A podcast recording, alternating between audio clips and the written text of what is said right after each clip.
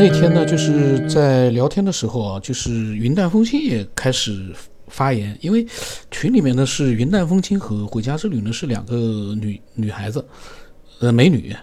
那么他们呢，有的时候呢，在嗯王王行之或者老晋他们在分享的时候呢，聊天的时候，他们也会分享一些自己看法，但是相对来说呢，聊天的内容呢，比老金和王行之要少一些。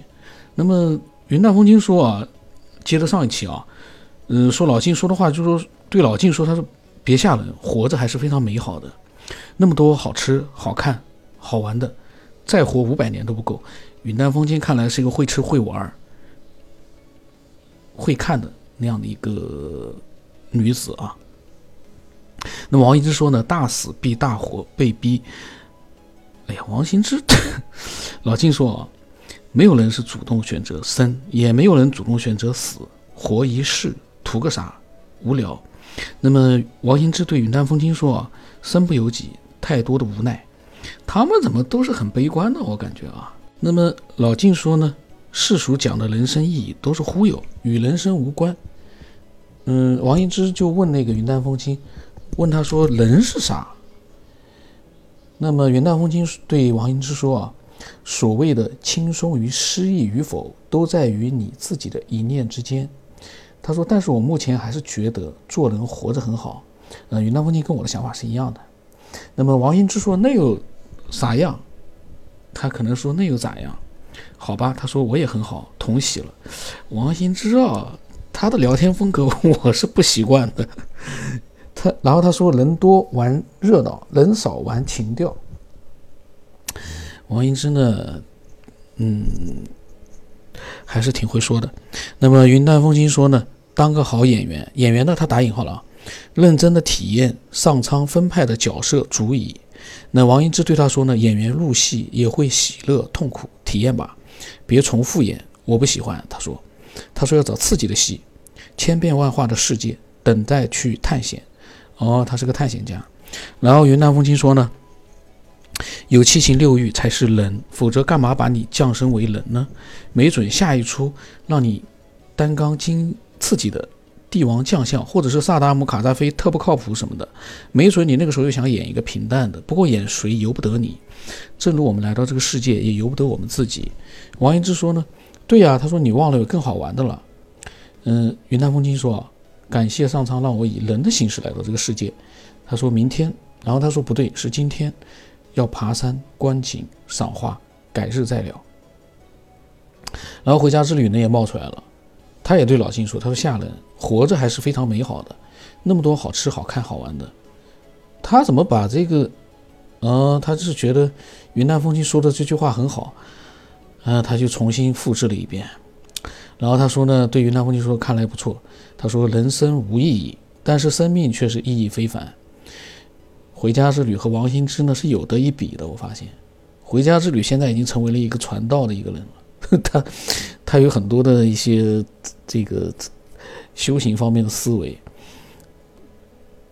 然后呢，彩云会说呢，这个聊天结束了啊，九月四号聊天，隔了整整半个月，隔了十两个礼拜之后呢，彩云会突然冒出来了，这个群很奇怪，突然之间就是一下子就结束了聊天，然后呢，隔离好长时间没人说话，两个礼拜之后呢，彩云会说，他说最近网上的这个量子纠缠。嗯，针灸挺好，挺火的。然后呢，老晋说，对着照片扎针也可以治病的，甚至于是意念治疗、遥感治疗都可以，或许符合量子纠缠原理，也可以说要量子纠缠符合意念制动原理。然后呢，彩云会说呢，现在这种观念却被媒体嘲笑的厉害。嗯，老晋说，宇宙宇宙呢自带这种功能，人人有，不会用，突破认知了，当然否定。彩云会就问了，他说：“为什么突破认知了反而否定了？”老晋说呢：“不见得都有这个能耐。所谓玄，就是突破了传统认知了，传统认知理念了。第一反应就是拒绝接收，不认可的，不接受模式、业力、惯性。”彩云会说呢：“确实，好像是这样的。”那这时候云淡风轻他出来。发了一个视频，大概就是那个视频，可能有很多人小视频你看过，微信里面传播的，就是新疆的云掉到地上，说大卡车都开不过去了。这个呢，我视频我都不想看，因为这个事情，嗯，云掉到地上，嗯，那个视频也不能说啊，云掉到地上这个事会发生吗？我没有看啊。那么这个是我的问题，我有的时候呢，他们发来的视频啊，包括云南风金发老金发的链接，我都没有去看。说实话，发来的太多了，我就根本就不太想去看了。那么多，打比方啊，一天可能给你推荐一条，你就能看一看。一天突然之间排山倒海的几百条或者几十条，你还有那个兴趣去看吗？这 就跟吃山珍海味一样的，偶尔一年吃一次，你觉得哎呀好吃的嘞，天天吃就像皇帝一样的。那个时候，白菜、青菜、呃，豆腐、青菜，就变成你最爱吃的。所以，我他们发来的我都没有进去看。这个时候呢，老晋呢发来了三段比较长的一个他的感悟啊，这个很好哎。他说呢，太极图阴阳鱼画的很明白，白鱼就是物质世界、宇宙天体，其中的黑极就是黑洞，反物质、反能量核心。黑鱼呢，就是反物质世界，就是太平太极图。大家想象一下啊，那个太极八卦图，那个两个阴阳鱼。那么一切物质呢，化为乌有，所谓的空态。其中白极就是正物质、正能量的核心。大爆炸孕育了物质世界，所以宇宙呢是从正到反，又从反到正，两个过程同时交替进行的。所以阴盛而阳衰，阳盛而阴衰，循环往复，无始无终。我在想，那难道不可能两个同时盛或者两个同时衰吗？那么他说像呼吸一样，但是确实不排除一个呼吸范围之外还有无数个呼吸范围的宇宙，也就是多重宇宙。但是相邻宇宙同呼同吸才能相互稳定，能量范围恒定不变。如果你呼他吸。将界就会乱套了，所以宇宙呢，不管有几重，应该都是同呼吸共命运的，这是他的一点感悟啊。老金的感悟呢，确实都是很深奥的。那么他继续说啊，当宇宙向外发散到所有的粒子内部的力都消失殆尽的时候呢，就是宇宙的范围界限，也是白鱼的尾巴，阳衰到极点了，物极必反，黑洞的力量拉着宇宙往回。坍缩，反物质、反能量世界诞生，反到极点，正能量七极点，也可以叫白洞再爆炸。他说，物质世界呢只是中间产品，宇宙两头都没有物质，也就是说呢，能量能量衰变和能量聚合才生产出物质，所以可以说宇宙本质是能量变化，物质是副产品。他说对吧？他说的这两段想法呢？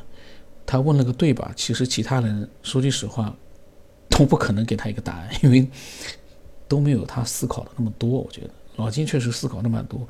虽然说啊，我觉得呢，这只是玩弄一个文字游戏。老金听了可能会不会火？因为我看不懂，我就把它当成文字游戏，就是什么黑鱼、白鱼、宇宙啊、反物质啊、物质粒子这些东西呢？我感觉啊，在一段时间之内。科学是没有办法弄把它弄明白的，那么也只能存在于老金的一个想法里面。这个想法呢，可能真的是这样，也可能只是一个文字游戏，谁也说不准。但是呢，只要就像老金说的，它是有一定的逻辑性的，大家听听，有的人会认同，有的人会觉得可能吧，也有的人会觉得瞎说，有的人是这样的，有的人。会讲的，老金说的都是瞎说。那么，三种不同的一个认可状态，我呢，反正是觉得呢，没有经过验证的，我们就想想玩玩挺好的。就跟我这一，我们这个节目就是这样的，大家分享自己的一个逻辑思维。但是呢，因为太抽象了，嗯，太遥远了，所以呢，我一般呢就不太去做更多的一个思索了。关于这个宇宙的。极点啊，物质的最小的物质啊，包括宇宙的一个平行宇宙啊，这种多重宇宙，这个呢，说句实话，真的是，嗯，比较伤脑子的。这个脑洞啊，你要去开之前，你要有像老晋那样，有一定的对宇宙的认知，然后呢去开这个脑洞。否则的话，你没有办法像他一样，就是开完脑洞之后呢，把它形成一个嗯，能够让人哎看明白的这样的一个文字。